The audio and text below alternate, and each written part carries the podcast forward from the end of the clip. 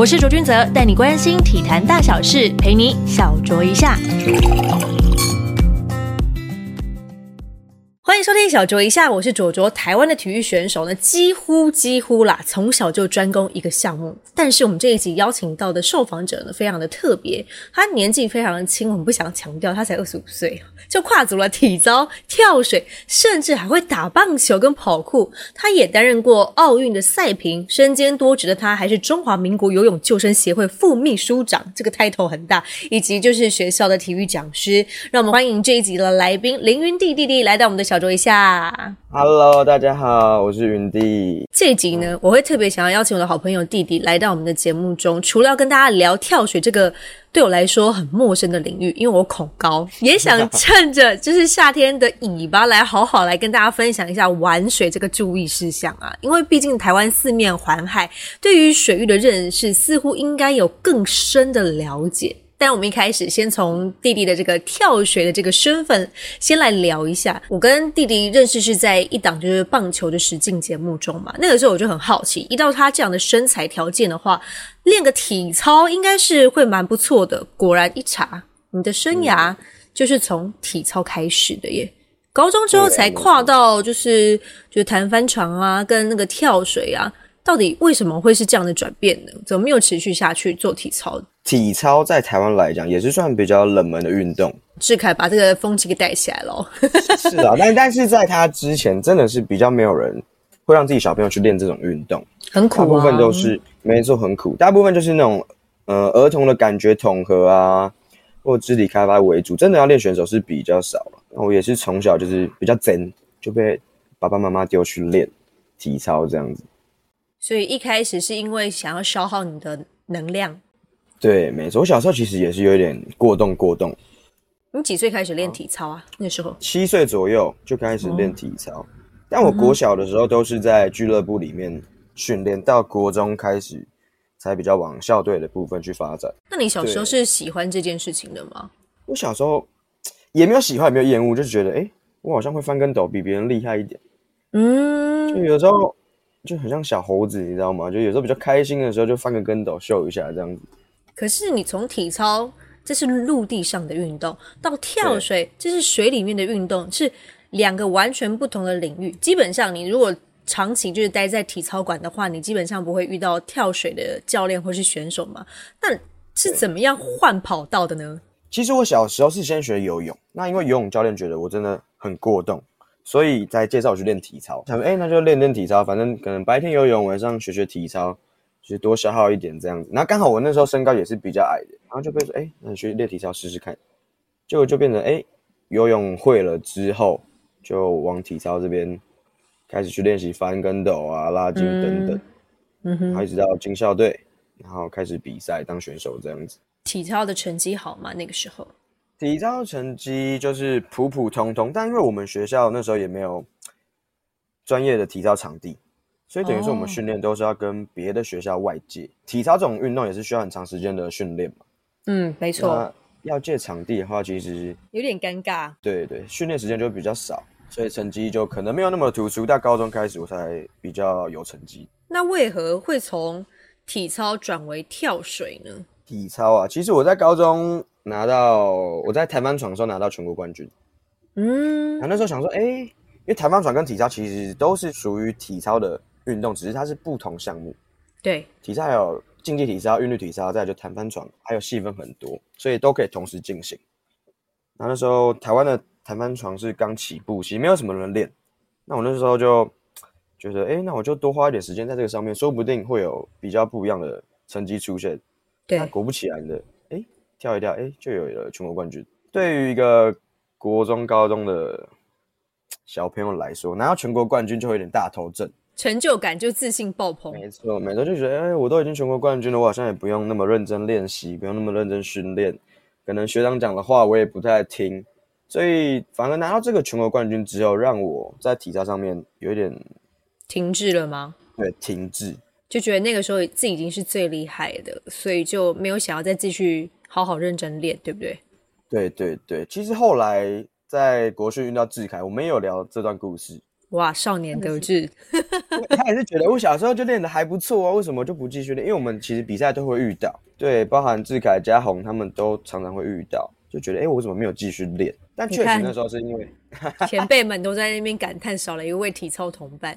我如果继续练，搞不好就没有他们了。我跟你讲，果然是自信爆棚。没有啦，就是其实因为那时候毕竟场地的问题，那因为场地这样子，我们也没有教练会一直这样子带着你训练。毕竟你们的教练也不是专门的体操教练，对不对？哎，是专门体操教练，是专门的，是专门，而且还是有名的。哦，只是因为场地的关系，所以没有办法对全心投入。没错，没错。然后那时候就觉得，哎，嗯，那我是不是该该该就是转行吗？练体操，好好念书之类。我那时候甚至想说，哎，我好好念书，说不定我有大好前途。毕竟运动员训练这么久，你就会觉得，哎，生活少了一个重心。就还是会想要运动，看到跳水的资讯，这是你自己主动去找的？对我那时候就，反正那时候我不练体操了嘛，嗯，那就开始玩一些街舞啊、跑酷啊，甚至接一些武打演员，就是赚一些外快啊。嗯就想说，哎，我学体操学这么久，都也不知道怎么发挥，很多元呢。对啊，我就那时候那时候就是这样玩玩看，在网络上看到跳水的资讯，那就想说，哎，那不然打电话去问一下。看可不可以报名还是怎么样？你说报名参赛还是报名参加训练？报名参，我那时候看到比赛，然后想说，哎，报名参赛。后来想说，哎，那个对方是游泳协会的一个总干事，我就想说，哎，怎么会有个体操的突然打来说要练跳水这样子？嗯哼，然后就把我转介给那个台北市敦化国小的教练，因为全台湾就只有他一个专任的跳水教练。是，所以，所以这样也可以知道跳水是比较。缺乏资源的啊！我被丢过去之后，结果他跟我们体操教练认识。哎呦，抢人喽！就有一点这种状况，那我也不敢跟我体操教练讲说，哎，我我想要过去练练跳水啊什么的，所以我就都一直默默的进行，就两边都同时进行就是。就是体操那边其实没有进行了啊，我就是跟教练讲，就是我就是不练，怎么样？我就是不想进去体操馆。对对，那个时候其实是比较这样子，那就想说，哎，既然有跳水可以玩，那我玩玩看。那那时候反正有武打戏可以接，替身接，就其实钱蛮多的，所以我也不用靠体操生活。未来的想法就是这样，如此的单纯。对，然后后来练了几次吧，跳水教练就觉得，哎，好像可以，就是比赛看看，玩玩看，用先用体操的技术去做一些跳水的翻腾，这样子。就第一次比赛就就就拿冠军，又膨胀了，也没有膨胀。其实我在跳水这边没有膨胀，就觉得，哎，我就是单纯来玩，我也没有想要。当正式的选手还是怎么样？你没有想要当正式的选手，结果你就这样跳水，跳着跳着跳到了一七年世大运，又跳着一九年的亚洲分龄跳水锦标赛。你这个跳着跳着也是蛮有天分的哎。对我那时候，我刚开始跳水，我真的没有想要当选手，因为体操毕竟练了十几年，嗯，就也会觉得哎，选手生涯好像就是这样，那也不能玩其他的运动，包含我那时候玩街舞啊什么，反正。以前教练都不会让我们去做这些东西，但是你真的是因为练了体操，然后让你在跳水上面更加的得心应手，对吧？对，其实是因为其实跳水是需要非常多体操的基础动作。对，那既然我有体操的基础动作之后，到跳水基本上很快，只是一个是平面的动作，那一个是垂直的动作，这两个差别其实就在这边。对，那那个时候教练也是帮我特制一些课表，希望我可以从，因为毕竟我的整个身体的感觉上面都是在平面。没有办法变成垂直的，所以教练的时候就花了很多心思，帮我把动作都改成垂直的翻腾，这样打开新世界。对，就有不一样的成绩出现。不过你一开始你说跳水这件事情，你其实没有要特别去追求成绩呀，或者是说特别的表现啊等等。可是后来你还是持续一直在跳水路上努力着，耶。是什么样的原因让你有这样的转变？觉得说，哎，我好像应该好好的往跳水这部分发展呢？其实呢，这部分呢讲最直白，就是为了读书哦，因为要保送之类的吗？对，没错，因为在台湾来讲，大部分的运动员都是为了读书而去选择你的运动。哦，大家可能会想争取保送的资格，可能帮家里减轻一些就是经济的负担等等的。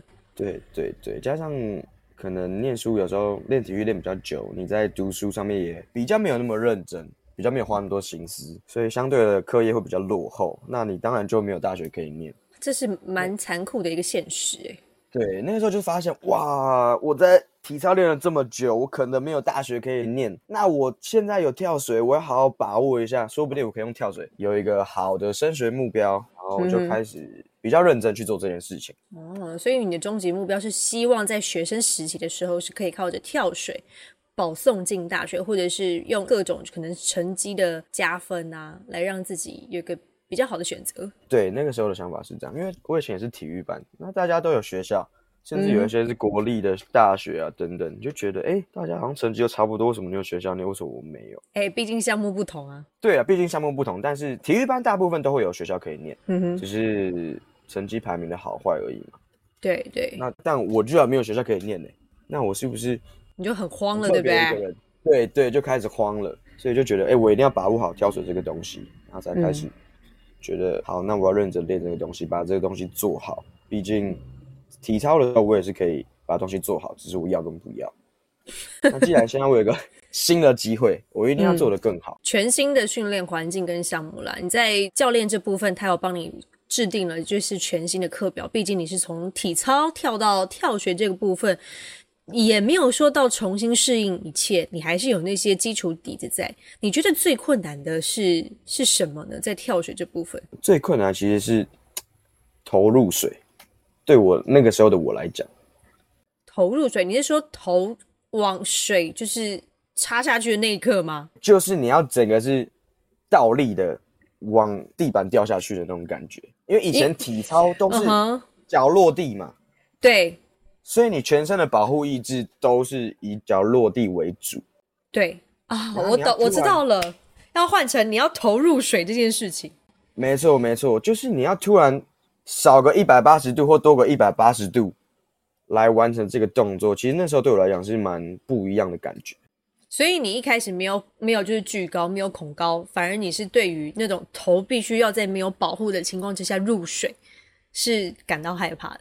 没错，其实大家都问我为什么都不怕高，但我真的不怕高。我那时候反而还一直去看那种 Ray 布的悬崖跳水，那很高哎。我那时候觉得我要去比 Ray 布，就是我学跳水可能不是呃，除了升学之外，第二个想法就是我想去比 Ray 布的那个比赛。哦，那个很极限的那一种，对对对对对，因为那种悬崖跳水其实是用脚入水的。所以那时候就觉得，哎，体操我 OK，那跳水我应该也 OK，但是只是不知道那个高度那么高。哦，你可能误会了，因为在比赛的时候都是投入水哦。对对对，那时候其实因为台湾对跳水资讯其实比较少，嗯哼，大部分体育台会播还是以悬崖跳水为主嘛，因为毕竟它是趣味性也比较高。对对对对对，那时候想说，哎，我要去试试看，然后就一头栽到跳水里，就这样子。对啊。那你在就是练跳水的过程当中，因为我们知道说中国在跳水这个项目可以说是称霸世界数一数二的好手们，就是世界各大奖牌基本上都是由他们来包办前几名这样子。所以你自己有到中国去异地训练过吗？嗯，有。你觉得训练模式跟台湾最不一样的是什么？当然我们会知道，我们台湾的资源真的是相对匮乏许多，在这个部分。其实中国毕竟它在这种体操跳水这种比较需要身体素质的项目上面。它是有非常多的人力可以去做一个汰换哦，对，因为他们人口多啊，所以他们可以选择的所谓的好苗子就多。对，没错，没错。那你看，像是中国包含这种体操、跳水、水上芭蕾这种，嗯，需要从小训练的运动项目，他们都表现的非常好。他们在分级的制度上面做的非常好。嗯哼，这是台湾比较没有办法去做到的事情。因为毕竟我们现在还少子化。对，而且我们没有那么多。呃，人才可以去选择，大部分你愿意来训练就已经，就是感动到痛哭流涕哦，有选手要加入了，很棒。没错没错，但是你看中国在其他项目上面就比较难这样子发展，他们在个人训练项目上面基本上都是数一数二的强项了。你自己在跟他们练习在跳的时候，你有被震撼到吗？或者是被他们的训练方式给就是 shock 到？其实一定非常震撼，因为在台湾毕竟还是比较开放的国家，所以大部分选手的意识都还是自由，是相对是自由的。嗯哼，所以你很多的训练是可以跟教练讨论的。对，但在中国那边，确实这种项目上面是比较军事化，去去进行一些课表的操练。但是可能就是因为这样的军事化，所以他们的成绩特别突出。就是每一个动作都是没有马虎的，就是非常的一丝不苟。对，或是可能我们觉得，哎，这个水花已经很漂亮了，但是他们的标准是完全没有水花才可以休息。那真的是非常之怎么说呢？变态吗？因为我们都知道说，在跳水项目，就是你在入水那一刹那的水花会决定评审要给你的分数。其实对一般人来讲是这样子，但是我要给大家一个正确的观念：好你在空中乱七八糟，你水花也可以做得非常漂亮。哦，是这样子吗？没错，你在空中是已经失控的状态，你还是有办法找到水面的话，还是可以把水花处理很干净。哦，所以你要看的其实是它的整体性，包含从起跳开始的整个感觉到水花，全部的感觉加起来才是跳水评分的的重点，的重点。那会不会说这个评分其实是蛮主观的，哎、非常主观，没有一套标准？常非常主观。有一套标准在，但是还是多多少少会有一些人为的因素在，就包含说一些国际赛啊，就是毕竟还是会有一些各个国家的裁判嘛，嗯，那也会有哎比较呃对这个国家比较好一点的裁判，相对分数可能会比较甜一点，然后就比较友好一些这样子。那一定会有这种状况发生。那你自己在跟那些就是顶级的那些中国世界级的选手一起训练的过程当中，你在他们身上觉得学习到最大的特点是什么呢？最大的特点就是，其实他们的队内的竞争已经非常非常的重。基本上，中国跳水队只要派出去，基本上都是奥运冠军。因为他们已经在就是队内已经厮杀过一遍。没错，没错。那但是他们队内的竞争之后的另外一面，大家又都是好朋友，哇哦，所以在这个心态上的转换，他们的心理是非常非常坚强的。就算我今天输你，但是明天可能我们就还是好朋友。就是他们其实看得蛮开的，心理素质很强大。心理素质非常强大，尤其从国小就开始培养，就是从国小，因为他们的分级制度非常明显，就是、诶好的选手我就可以到比较好的餐厅去用餐，这么的因为他们的他们从阶级分明啊！没错，国中开国小、国中、高中都是这样子。像我们有在他们的体育学校里面训练，那体育学校就是高中以下。嗯哼，那从用餐开始，你就会看到，哎，有拿金牌的选手，他就会到一个可能金牌专用的餐厅。那中间的选手就是到你中间使用的餐厅。那比较落后的就会到更落后，就是另外一个餐厅使用这样子。这个对于小孩子心灵打击会很大，我其实有点难以想象。然后你自己看到那个状况，不不会觉得很惊很惊讶吗？我们看到是觉得非常惊讶，但对他们来讲，他们会想要努力往上到好的餐厅去吃饭。这算是一种鼓励吗？可能对他们来讲是因为毕竟你拿金牌就会有相对多的福利。哦，好啦，这就是我们们成长背景的不同，所以可能看法也不太一样。对，但我们过去我们就是非常不习惯，就可能嗯他其实也练得不错啊，为什么他要去吃不好的餐厅？哦，就还是会有一点心理上会有点对他们有点冲击啦。对对对对对，不过你自己刚刚一直就我们都提到，就是说，因为跳水这个运动项目在台湾说实在相对冷门嘛，那能得到的资源肯定又是相对少很多。你自己是过来人，你觉得台湾在这部分可以从哪里开始着手呢？台湾从这部分呢，我觉得从让小孩子开始愿意接触体操开始吗？也不是，就是其实蛮多的项目最近这几年都会受到一些影响，从从少子化开始，还有运动风气的不同，嗯，都会有这些影响。像可能大家会愿意去打羽球，对，但可能不会愿意去练什么举重、射箭啊、武术啊、体操、跳水这种。这就是现在台湾比较多人会去筛选的一种方式，嗯，因为大家也因为近几年的我我自己是觉得观看运动赛事的风气有稍稍提升，但是对于就是那种观看性，就是比较直接明白的，比方说像篮球、棒球，大家都知道怎么得分嘛。那射箭也很明白，说大概就是哎这样子总分加起来，我们很高分就是赢了这样子。会对于这种比较有直觉性去判断说高或低的，或是胜或败的那一种，会比较容易投入。但是像在跳水，第一个我觉得。你自己在训练的时候，一定会有很多家长也会提到说危险性这件事情，对不对？当然，当然，当然，跳水多多少少还是有会有会有危险对，跟其他项目相较之下，就是跳水看起来的危险性是相对高一些。相对高一些，但是我练跳水没有受伤过。哎呦，你先敲桌子三下。真的啦。就是练跳水的受伤，大部分不像篮球、棒球那种撞击的外伤，对抗性的外伤，大部分都是自己没有做好而去拍到水面的那种，就是一般的 O C 而已。对，比较不会有那种外力的受伤。如果要你给一些想要投入跳水运动这个领域的后辈们一些建议的话，身为学长，你会怎么样建议他们呢？就是跳水可以当做兴趣，但是。不要不要当做你想要吃饭的工具。我欣赏你的直白。应该说，在台湾的运动都是这样的吧？就当做是强健体魄是吧？对对对，除了就是有职业的之外，大部分的运动员大概都会是这样的状态。但是这个也要牵涉到一些国家的层面呃政策层面来讲。嗯哼。对，因为毕竟运动员说实在的，到后面其实每一个项目都是非常需要资源的。对，那在资源的分配下面，肯定是有娱乐性的项目资源会比较好一点。嗯哼，其他的比较传统的项目啊等等的，就会需要比较多政府去协助，才会有办法发展。是，这就是给一些如果觉得跳水感觉不错玩，想要试试看的。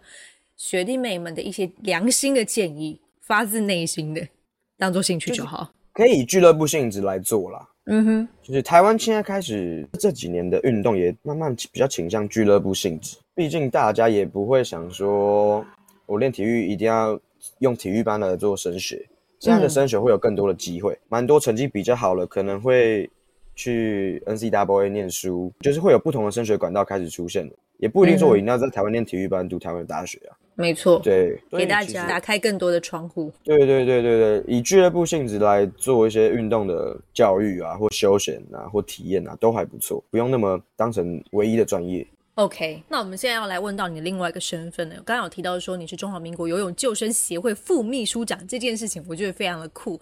因为现在有很多人呢，就喜欢到海水啊，就是你知道吗？台湾四面环海这种开放水域去玩水，特别是潜水，近几年非常的夯的，还有自潜啊这些活动啊，或者 SUP 啊等等。但很多人其实都是在没有做好就安全。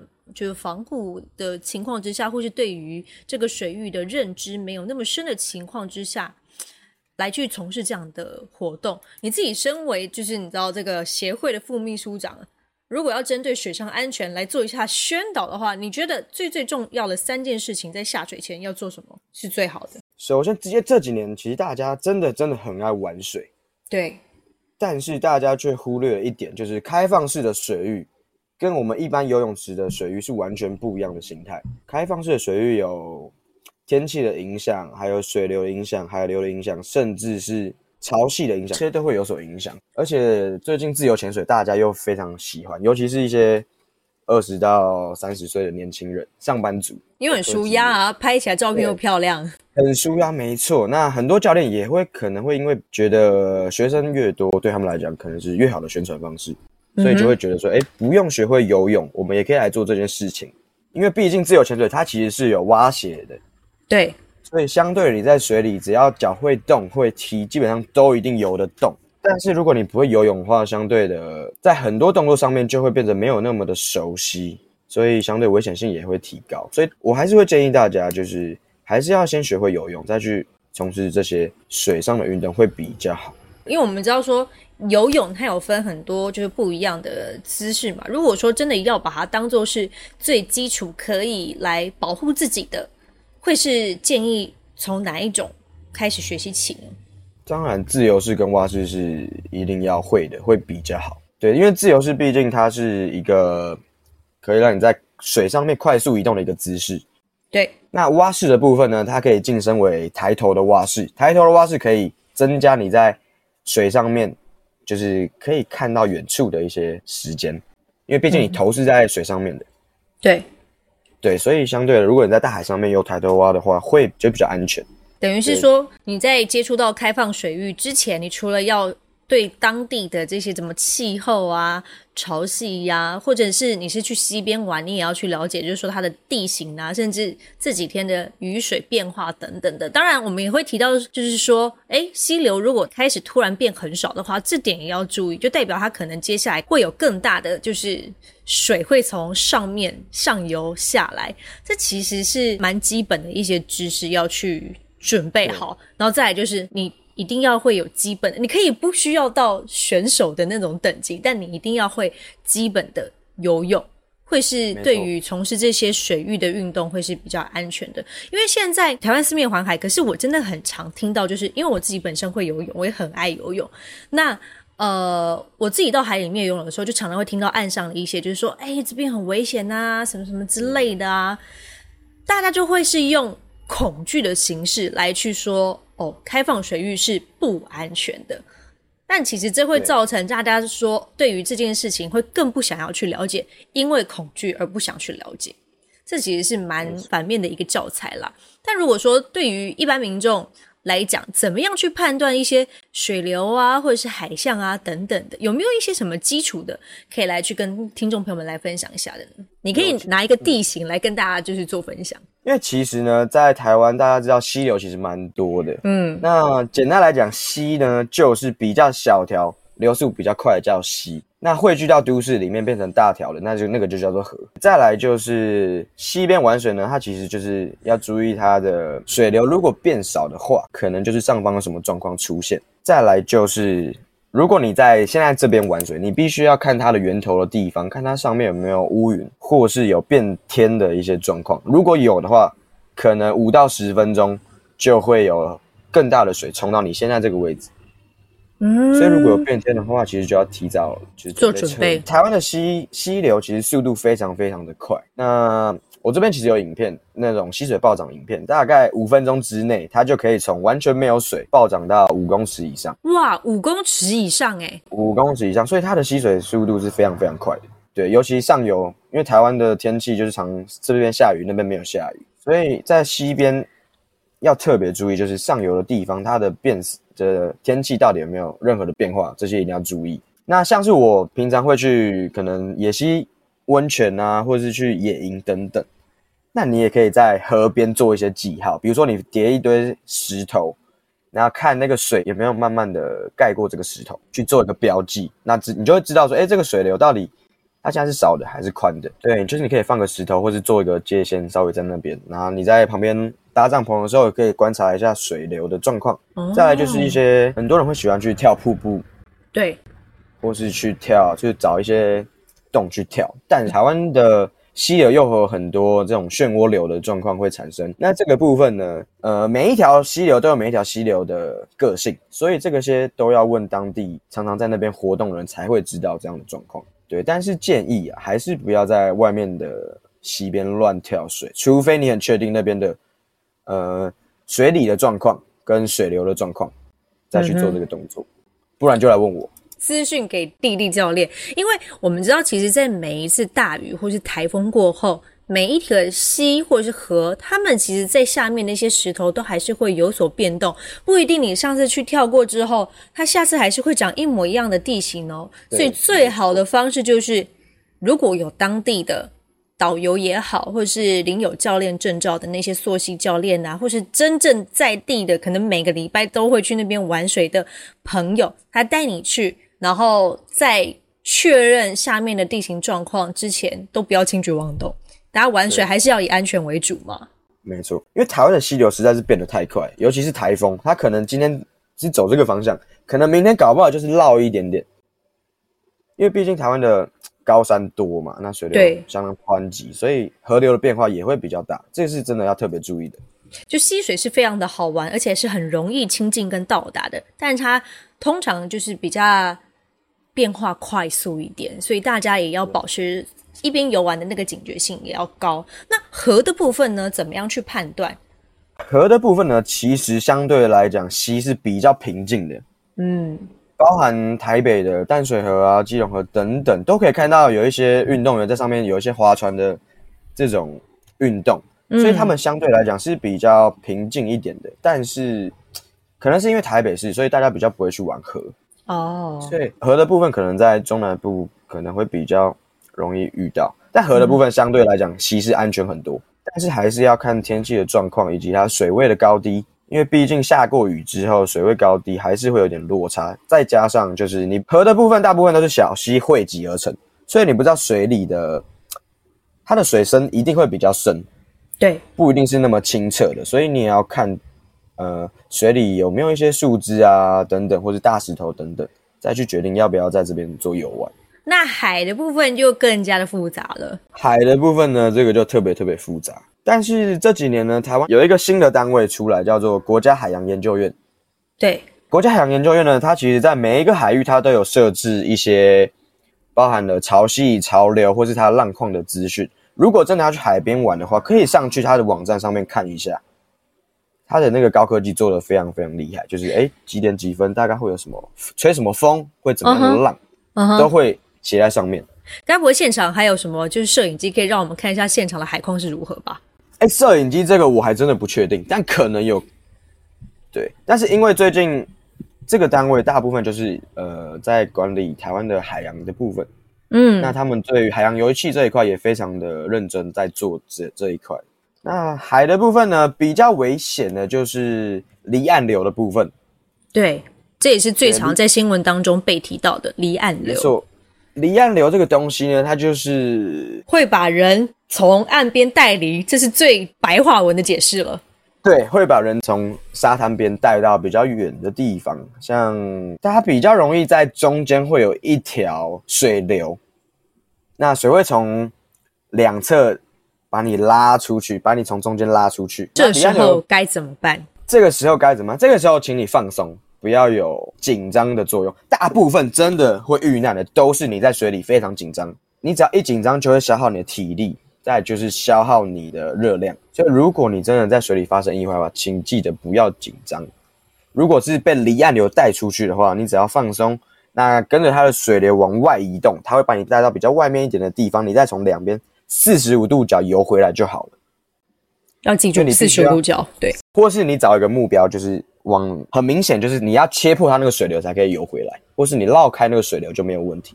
如果你是在那个水流里面的话，你再怎么用力挣扎，还是会被带出去。首先就是冷静，脱离那个水流。离岸流其实是拉力蛮强的。如果说身上有救生衣的话，就放轻松，因为你不会沉下去嘛。如果有救生衣的话，或是有浮具的话，就可以跟着离岸流慢慢慢慢的飘到它大概大部分都是四十五度角的那个位置，就会到岸边去，只是会离你原本下水的地方有点远而已。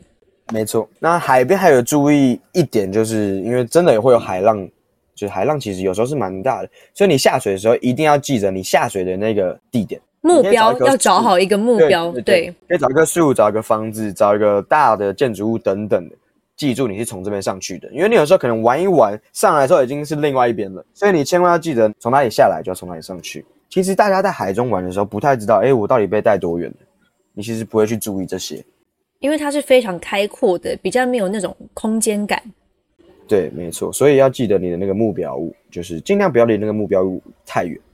嗯哼，因为现在在海就是开放的海域游泳，大部分都还是会又拉一条警戒线啦，还是会对。确保就是大家会是在比较安全的范围内来去做活动，所以大家最基本的在安全警戒线内去活动的话，不太会碰到离岸流。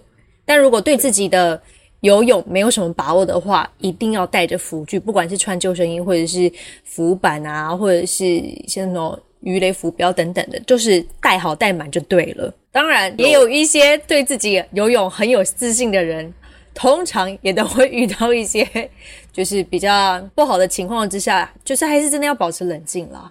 没错。再来就是不会游泳的话，其实有一些基本的自救法，其实一定要会。这就是接下来我想要问你了，怎么自救呢？因为很常会遇到像像是突然抽筋啦，一个太兴奋啊，或者是水深突然踩不到地，Oh my god，怎么办？对，其实像是抽筋的话，基本上大部分玩水的话都是小腿抽筋。嗯，对，所以这个时候只要把脚伸直，然后你其实放松，慢慢的向上来吸气，吸完下去拉一下，把它拉开，大概就会减减缓许多。但是如果你越紧张的话，它反而会抽得更严重。没错。所以这点要特别注意，就是你只要一紧张，神经一紧绷，肌肉一紧绷，它的抽筋会更严重。所以你要放松，千万记得放松，把它拉开，稍微拉伸展一下，它其实会好许多。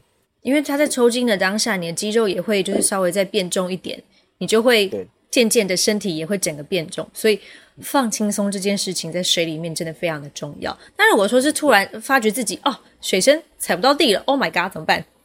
水深踩不到地啊，就是赶快跑回去就对了，赶快往你下来的地方回去。就是没有啦，其实水深踩不到地，大部分真的怕水的人比较不会有这种突然水深踩不到底的状况，因为你已经知道自己怕水了，不会让自己到水这么深的地方，对，对，没错。但是如果突然是有个凹洞的话，请你放、一样放轻松，可以做一些利用。利用就是所谓的踩水，嗯哼，踩水很简单，就是你双手，呃，双手的部分呢画一个八字在水上面，那脚的部分呢，看你要打水或是踩蛙脚，就是蛙式的动作，那其实身体就可以利用在这个水面上面。就可以让自己的头部是保持在水面之上，可以呼吸得到。没错，没错。那利用这个状态呢，它其实在开放式的水域很常会用到。对因为，毕竟我们还是要看着前方，那会稍微移动，所以都会用到利用这个状况。所以如果有去游泳池的话，可以稍微练一下利用这个部分。那利用也有很多的方式，那网络上也有很多的影片教学。再来就是水母漂跟仰漂这两个，这两个东西在开放式水域或是游泳池都非常的重要。那以前可能大家都有学过水母漂，但是可能是抱着脚的那一种。对，对，抱着脚那种嘛。嗯，你也是学那抱着脚的。种的吗？因为我本身就很会游泳，所以我我什么都会，所以你问我不准。哦那抱着脚，其实大部分民众学的都是抱脚的这种。那抱脚这种的缺点就是你没有办法呼吸。对，因为你必须整个人在水里面。没错，那你要怎么呼吸呢？那你就只能把手跟脚放松。其实你只要放松这个姿势，它就会自然的飘起来，不用一定要抱着脚。那这个时候呢，手跟脚会垂直在水底，就是四肢会有点像怎么讲尸体的这个浮尸的这种 动作，就是反正四只脚是有点朝下的这个动作，那头是有点往前的。这个动作的水母漂呢，很简单就可以换气，只要手一伸直，往下一压，你头就可以上来换气。就是要感受一下手跟水是有一点点的阻力的，对你只要手轻轻一拨，其实头就可以上来换气。但是不能太惊慌失措的那一种，这样子会演变成你整个人身体就僵硬，就会往下沉。对，那在做水母漂的时候，还是要记得呀，你要吸饱气，把气灌在身体里面。那这是水母漂的一些重点。那网络上也有一些教学影片，可以稍微看一下。因为现在用讲的，我也是有点难形容。没错，因为你知道在游泳这件事情，或者是水母漂这件事情，是必须要有一些影像化的。但我们今天是 podcast，就是提供给大家一些想法，可以去网络上找寻。因为你如果你要去玩之前没有那么有把握的话，还是学一下会比较好。那仰漂的话呢，你刚刚自己说到这个水母漂跟仰漂，其实我现在在这边讲，我身体也一直在动、欸，会啊，会想要动啊，因是一直在示范动作，只是大家看不到而已。职业病。对，职业病。好了，再来讲到这个那个仰漂。那仰漂呢，其实它是被救援时间最多的一个动作。如果你在开放式水域、海大海上面的话，仰漂你是最有机会会被救援的，因为毕竟它是最轻松躺在水上面的。那你的脸部呢也都是朝上的，所以你可以自由的呼吸。嗯哼，那仰漂很简单，你只要嘴巴吸一口气，憋到肚子里面，然后呢四肢放松往后躺，身体其实就会自然而然浮起来。人体在海里面是有浮力的。哎，没错，因为海的密度比较高，所以人在海上面其实是会浮起来的。你在泳池不一定浮得起来，但是在海上面是可以浮得起来。然后仰漂呢，记得一定要放松。如果你四肢僵硬的话，它就会慢慢的再沉下去。那这时候你只要稍微再调整一下你的身体姿势，那一样把气吸饱，再躺回去，那其实它就可以很安全的在海上停留一段时间。那你的眼睛也是朝上的，所以当有人发射信号弹或是有船只经过的时候，你都可以看得到。这个时候再爬起来变成立泳姿势。变成踩水姿势呼救都还来得及。这以上就是真的是蛮基本的一些，如果你真的是到开放式水域去游玩，必须必须要具备的一些基本的知识跟常识，这蛮重要的。这一集呢，就是给大家满满跟水域有关，希望爱玩水的朋友们呢，今天可以有一些收获。更重要的是，大家真的不要再把七月份的遗憾的事情推给好兄弟了，很多时候多认识一点。就会有多一点就是危机意识了。今天非常感谢弟弟来到我们的小酌一下，来跟大家分享这么多，不管是自己的体操跳水的经历，或者是身为到中华民国游泳救生协会副秘书长，要给大家一些就是小建议，去海边玩水是可以平平安安出门，快快乐乐回家的。谢谢弟弟，谢谢卓卓姐，小酌一下，我们下次见喽。